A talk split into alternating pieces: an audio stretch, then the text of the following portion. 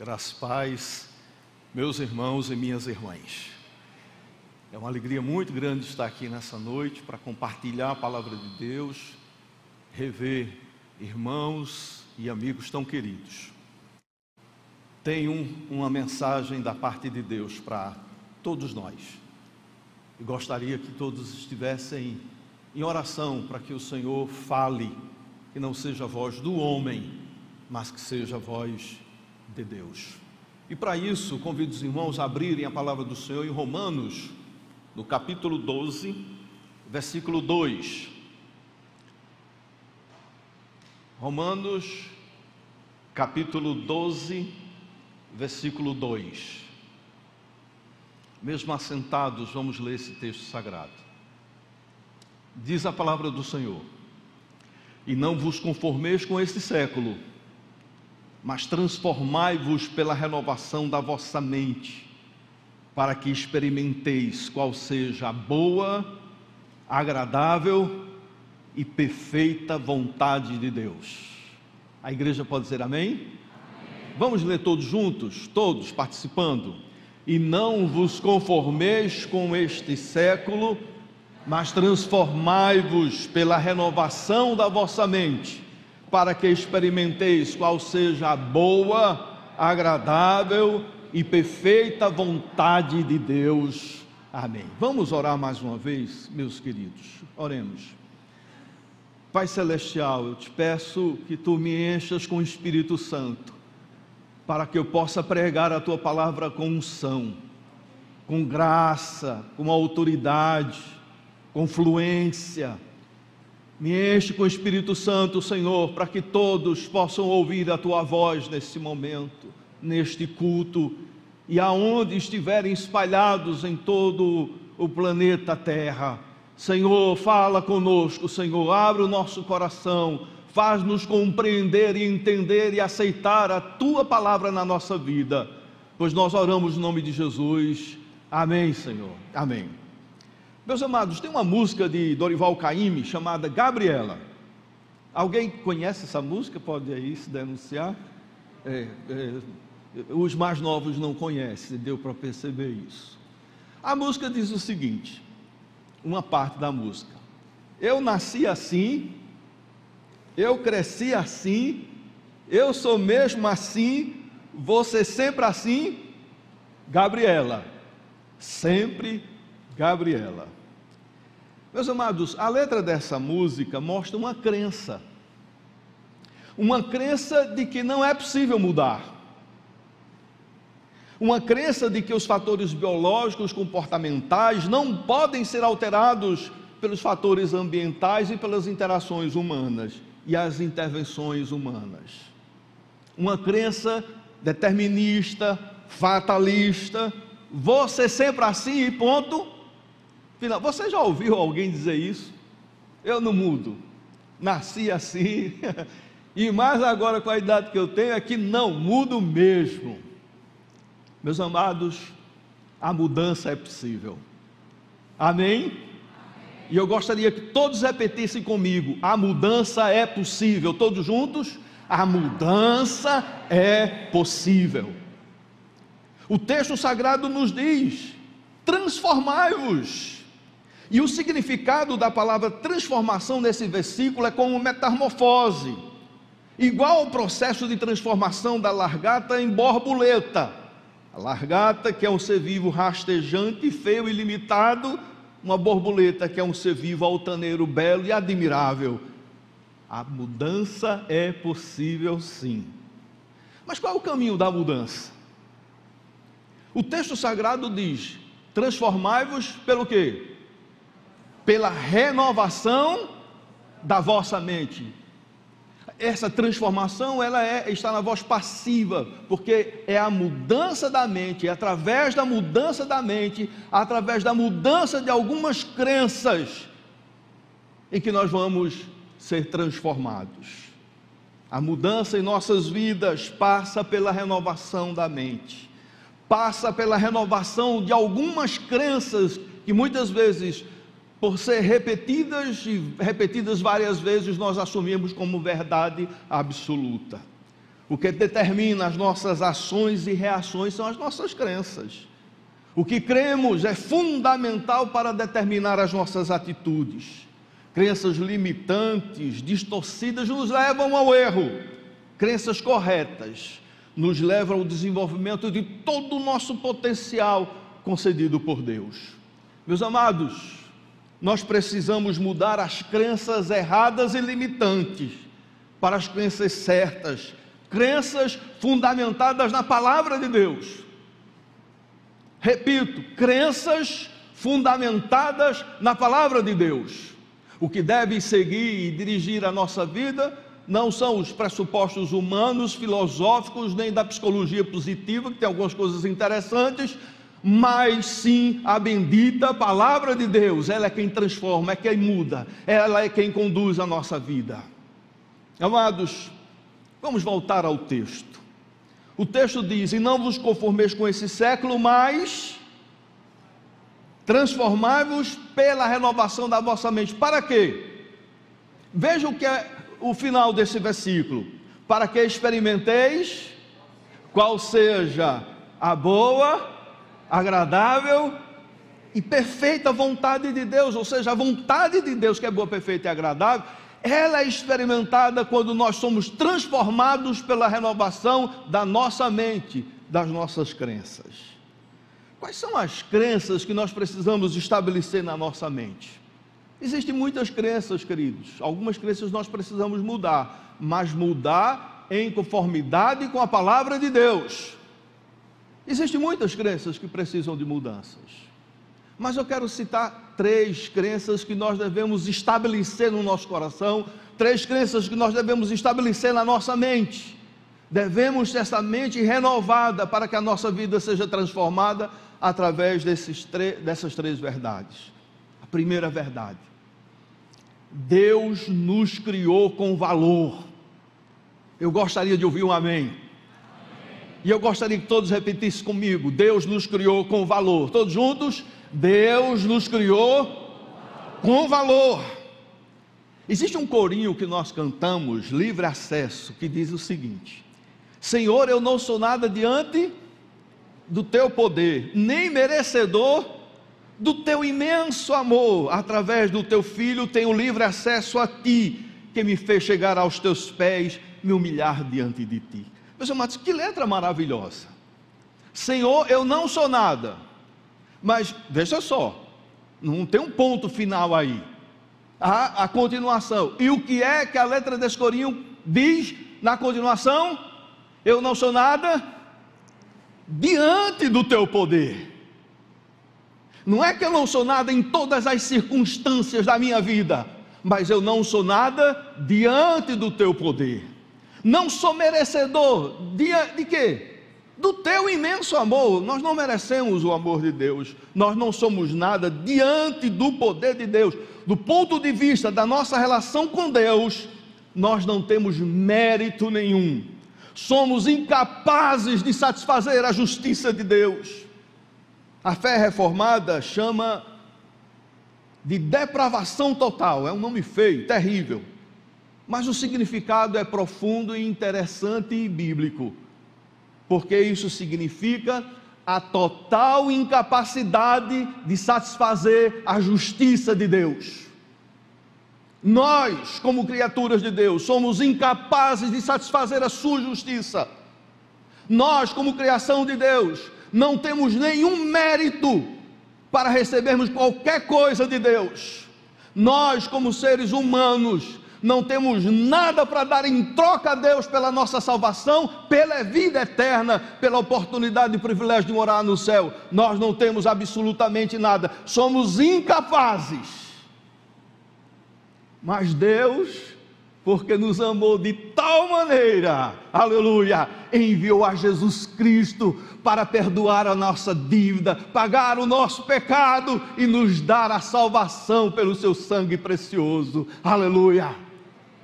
Meus amados, somos incapazes, mas Deus foi capaz de nos amar e de nos socorrer e de nos salvar. Estávamos completamente perdidos, mortos nos nossos delitos e pecados, mas Deus, porque nos amou, Ele enviou Jesus Cristo.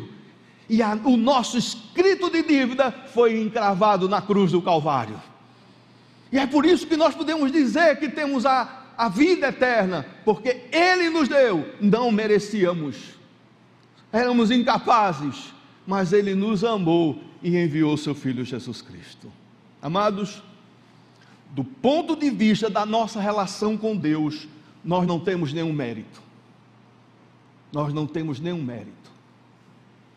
Mas do ponto de vista das demais relações, do ponto de vista da criação, nós somos criados com valor. Amém, amados? Que essa verdade domine o nosso coração, porque ela é importante para a mudança de comportamento. Nós fomos criados com capacidades, fomos criados com potencial de desenvolvimento e de realizações. Deus nos criou com, com a capacidade criativa, criadora e inovadora, porque Ele nos fez a sua imagem e semelhança. Deus criou o homem com cérebro que tem um design que quanto mais você usa, mais ele se renova por meio de novas conexões. Quanto mais você aprende, mais capacidade de aprendizagem ele tem. O cérebro tem uma capacidade infinita de aprendizagem. E quem criou? O nosso bondoso Deus. Deus nos fez com valor. Deus criou o homem com inteligências múltiplas. A uns, Deus deu inteligência lógico-matemática, habilidade de raciocínio dedutivos. Para outros, Deus deu a inteligência linguística, capacidade de se comunicar. A outros, Deus deu uma capacidade espacial, de interpretar e criar imagens. A uns, Deus deu a inteligência corporal, com a capacidade de controle do corpo. A outros, Deus deu a inteligência interpessoal, a facilidade de se comunicar, compreender o outro.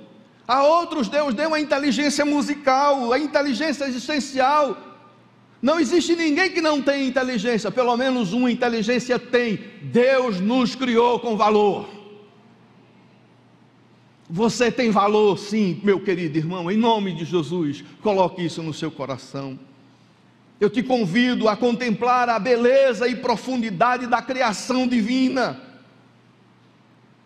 Nós estamos num mundo, queridos, onde somos cercados das obras gloriosas de Deus, e nós somos convidados a contemplar o que Deus nos fez e o que é feito através de nós.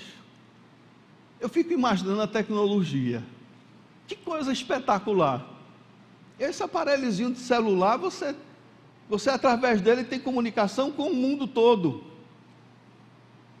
Você faz cursos universitários, pós-graduação. Nesse aparelho você pode acessar as melhores e maiores bibliotecas do mundo. Veja a capacidade do homem. Eu me lembro quando era adolescente, no meu tempo de adolescente, o telefone era aquele de fio.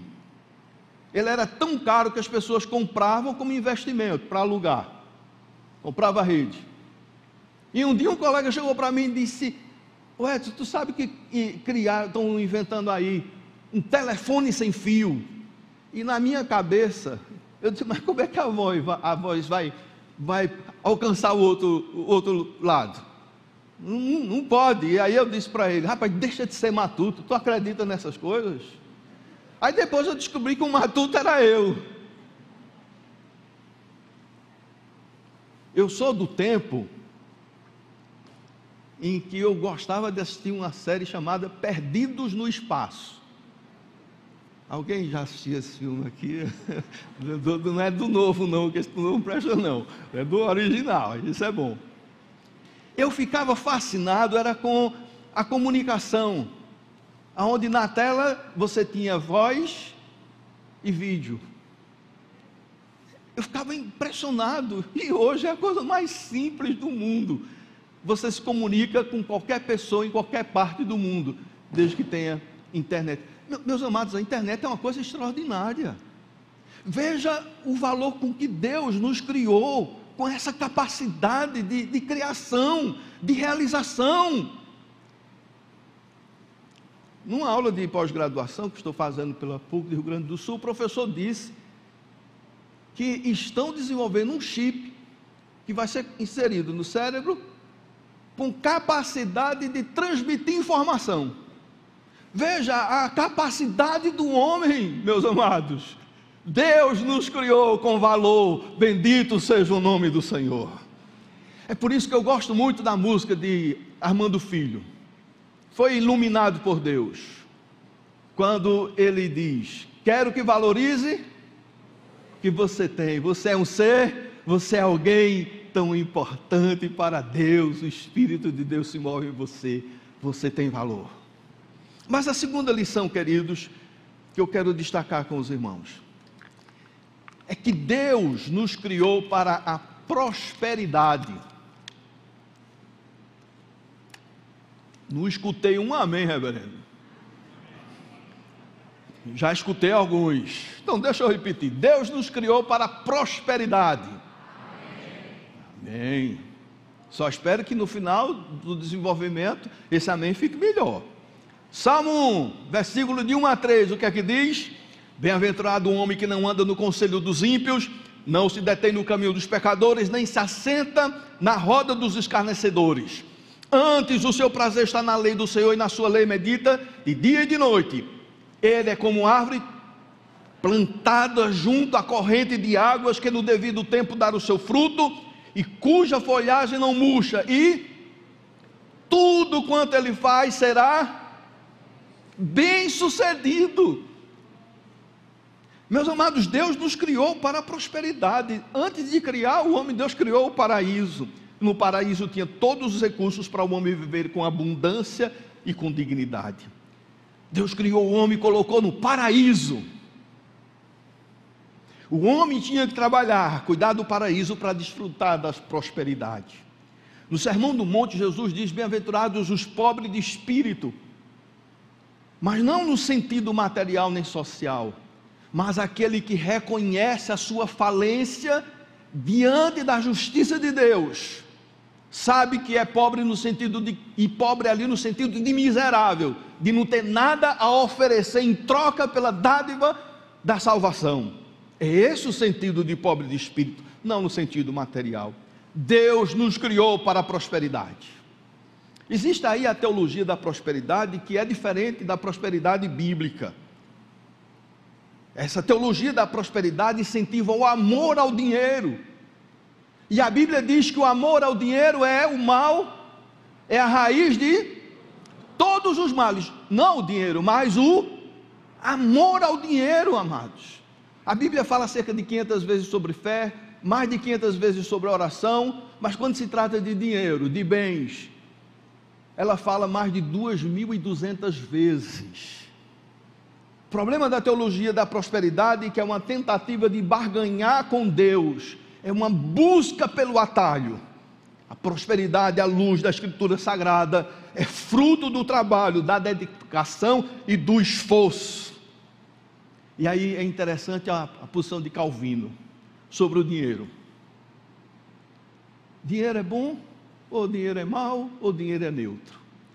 Para uns é bom demais para outros é neutro, mas para outros não. Isso aí é coisa do Satanás. Satanás não ia inventar um negócio desse. Calvino diz que o dinheiro é bom. Porque é através dele, com ele, que nós podemos viver com dignidade. Amém? Nós podemos viver com dignidade. Viver com dignidade. Irmãos, eu tenho um amigo que ele está precisando do SUS para fazer uma cirurgia, espera dois anos. Recentemente ligou, a moça que atendeu disse: a sua, a sua cirurgia ainda não foi marcada. Quando for marcada, nós ligamos. Dois anos de espera. Dois anos de espera. Mas não para aí, queridos. Calvino entendia que o dinheiro é bom, porque com, com ele, através dele, nós podemos viver com dignidade, mas podemos ajudar aos necessitados. Podemos ajudar, podemos contribuir podemos ser solidários. Isso me faz lembrar de John Wesley. Ele foi pregar numa conferência de uma cidade e um irmão, ele fez da igreja, fez questão de convidar o seu amigo, mas era muito avarento. Depois de relutar muito, ele aceitou, foi para o culto e o Wesley estava pregando. Essa, essa pessoa era muito avarenta. E o primeiro ponto do sermão de Wesley foi: ganhe todo o dinheiro que puder ganhar. Aí o, o avarento chegou para o irmão e disse: Eita, que pastor bom! Esse é bom mesmo. E aí o segundo ponto: ajunte todo o dinheiro que puder ajudar. Aí ele disse: Eita, eu nunca pensei que eu ia ouvir uma mensagem tão maravilhosa que nem essa. Terceiro ponto de João Wesley: doe tanto dinheiro quanto puder doar. Aí o cidadão olhou para o irmão e disse: Eita, já disse besteira. Meus amados, Deus nos fez para prosperidade. Não tenha ressentimento nem vergonha de ter isso como objetivo. Isso não é pecado. Isso é bênção de Deus para que você viva com dignidade e você possa ajudar o seu semelhante. Amém? Deus nos criou para a prosperidade. Amém? Melhorou um pouquinho. Mas terceiro e último lugar, terceira verdade, terceira crença que nós precisamos estabelecer no nosso coração. Deus nos criou para a felicidade. Escutei um amém. Melhorou um pouquinho. Amém. Vamos todos repetir, todos juntos? Deus nos criou para a felicidade. Amados, na Bíblia Sagrada nós encontramos três aspectos da felicidade. Primeiro, é a felicidade resultado de desfrutarmos das maravilhas da criação de Deus e as suas oportunidades. É bom desfrutar das maravilhas de Deus, contemplar o belo. Irmãos, tudo que Deus criou no paraíso, criou para quem? Para o homem. Todas as coisas belas que existem no planeta Terra, Deus criou para quem? Para o desfrute do homem, para a contemplação do homem, para suprir o homem. E a felicidade também consiste em desfrutar das maravilhas da criação de Deus e as suas oportunidades. A felicidade de se constituir uma família, a felicidade de se ter filhos, a felicidade de estudar e construir uma carreira profissional, a felicidade de fazer uma viagem, curtir uma praia, uma fazenda, a felicidade de comer uma boa refeição, e um churrasco, uma picanha, não tem pareia não. A felicidade de ter saúde, de ter paz. Amado, Jesus disse que nós teríamos sofrimento. Mas Jesus nunca disse que viver é sofrer. Jesus nunca disse que viver é sofrer. Ele diz: No mundo tereis aflições, mas tenha bom ânimo. Se você está vivendo um período de sofrimento, um período de sofrimento. Eu e minha família, nós passamos uma situação muito difícil, muito difícil. Cheguei a pensar que tudo estava acabado. Um dia uma pessoa chegou para mim e disse: Pastor, está difícil, mas vai passar. Eu não sei qual a situação que você está vivendo. Talvez seja difícil, muito difícil, mas vai passar. Amém? Porque Deus vai agir na sua vida e na sua história. Creia que Deus te criou para a felicidade. Creia nisso. Sofrimento faz parte da vida. Muitas vezes é altamente pedagógico o exemplo de Jó, mas Deus criou o homem para a felicidade.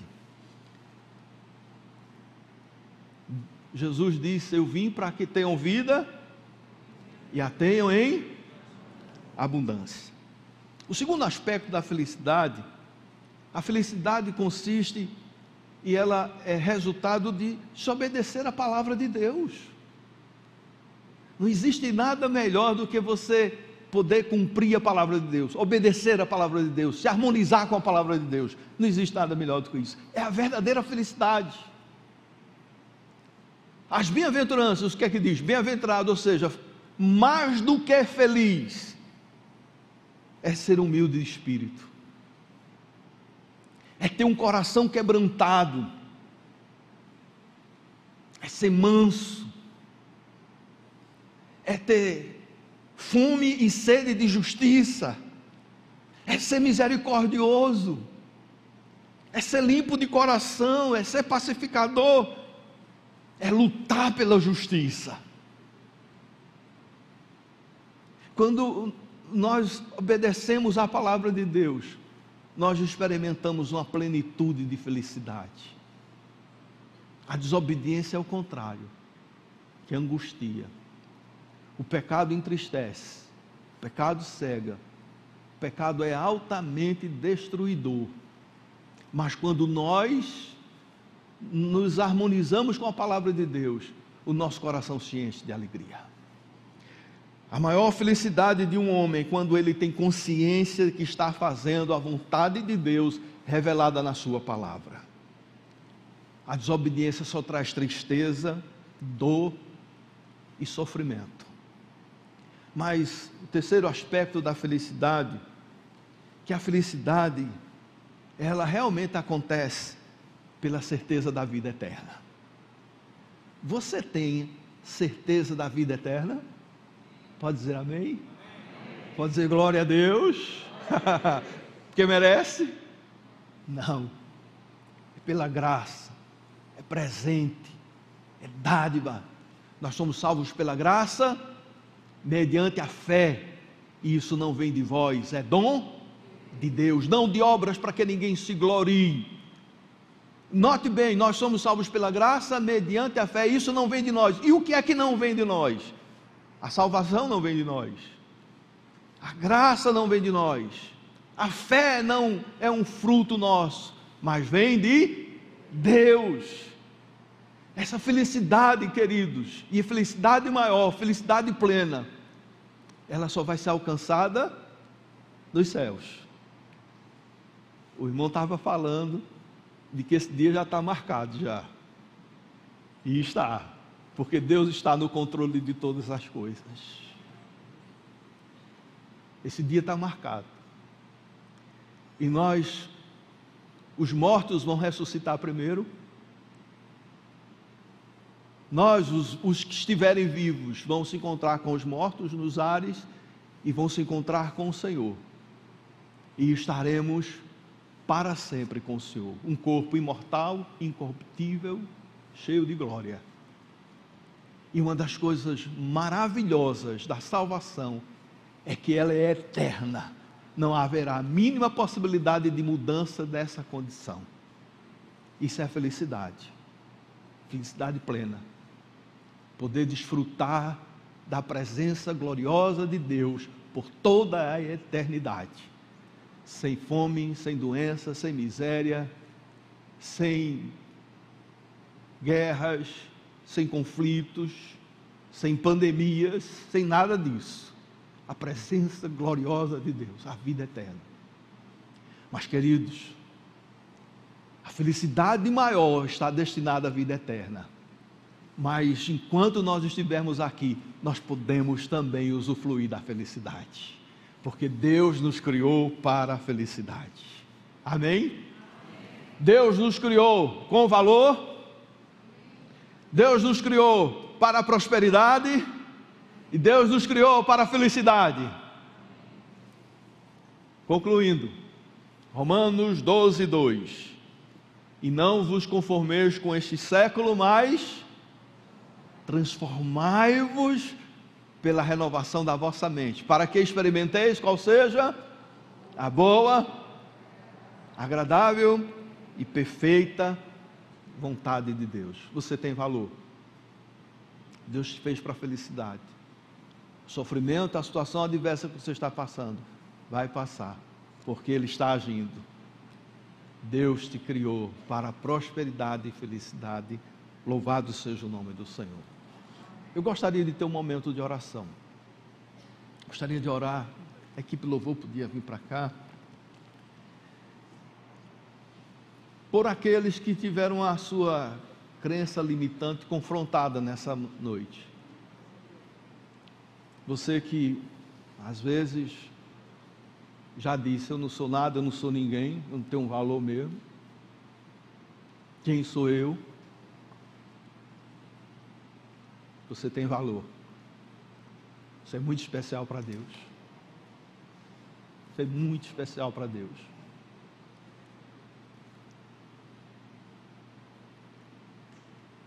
Talvez você tenha dito na sua vida: eu não posso mudar. A mudança não é possível. Já estou com essa idade, não vou mudar, não. A mudança é possível. Deus diz: transformai-vos. Tem que mudar a mente, tem que mudar a crença. Você que diz: eu tenho tanta limitação financeira, Deus te fez para prosperidade. Guarde isso no seu coração trabalhe. Trabalhe.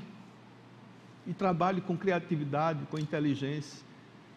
Escutando uma palestra do Mark Prenskin, ele que criou a terminologia nativos digitais, ele diz que ah, durante muito nós estamos vivendo uma mudança, uma mudança significativa.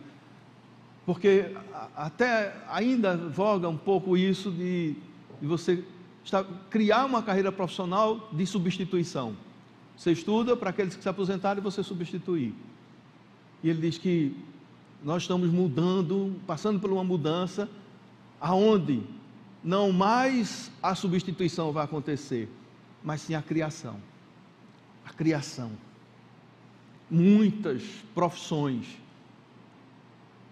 que não existem vão ser criadas no futuro e vão ser criadas por nós, pelo homem, que seja criado por você. A gente olha o Airbnb, qual a filosofia por trás? Os, os caras que criaram isso não tinha apartamento, não tinha, não tinha casas, era um quartinho lá na véspera da Copa e botaram lá os colchões e alugaram e a partir daí isso veio a ideia de você ter casa, você ter apartamento, de você ter hotel. E aí, você aluga através dessa plataforma, que eles não têm nada de estrutura física em qualquer parte do mundo. Veja que ideia. O cara não tem restaurante, não tem bar, mas decide vender para o mundo alimentação. Surge o iFood e assim por diante. Meus amados, Deus nos encheu de potencial extraordinário. E nós, como povo de Deus, podemos fazer a diferença e ser bênção no mundo. Coloque isso no seu coração. Saia daqui com os brilhos nos olhos, de reconhecer o valor que, que Deus lhe deu, o potencial que Deus lhe deu. E não ser cauda, mas ser cabeça para a glória de Deus. Para fazer diferença nesse mundo para ser significativo para a sociedade, para o mundo, para a glória de Deus. Eu gostaria que você saísse daqui cheio de potencialidade na dependência do Espírito Santo para fazer coisas extraordinárias. Extraordinárias. É gosto pervertido satisfazer-se com a mediocridade quando o ótimo está ao nosso alcance. Citação de Isaac de Israel. Que Deus te encha com o Espírito Santo, para que daqui, daqui, das, da, dos que estão nos vendo e nos ouvindo, e que ainda virão, verão através das gravações, você faça diferença para a glória de Deus, porque você é especial, você tem valor. Eu gostaria de orar por as pessoas que estão precisando exatamente que, o Espírito de Deus coloque isso no coração. Você quer fazer diferença. Você quer ver na excelência. Você que quer viver para a glória de Deus no melhor e dando o melhor. Eu gostaria que você ficasse em pé para termos um momento de oração. Se você quer viver para a glória de Deus, fazendo diferença, tendo uma atitude extraordinária, tendo uma atitude extraordinária. Amém. Amém. Pai Celestial, abra os nossos olhos, nosso coração, a nossa mente, para enxergarmos o valor que temos em Ti.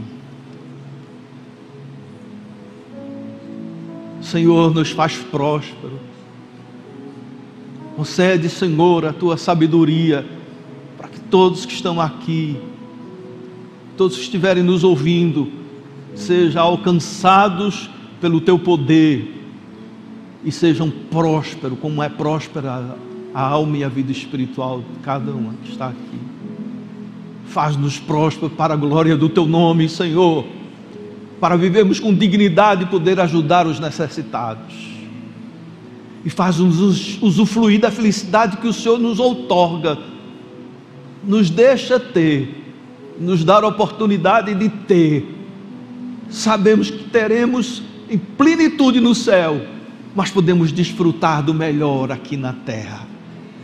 Ó oh Deus, no nome de Jesus, Espírito Santo de Deus, retira todas as crenças limitantes, retira todas as crenças que não estão fundamentadas na tua palavra, e nos enche da tua palavra para vivermos em plenitude, para vivermos o que Jesus diz, que veio para nos dar vida e vida em abundância. Concede-nos isso, Senhor de podermos ajudar uns aos outros e de fazermos diferença, sendo excelentes para a glória do teu nome, pois nós oramos em nome de Jesus. Amém.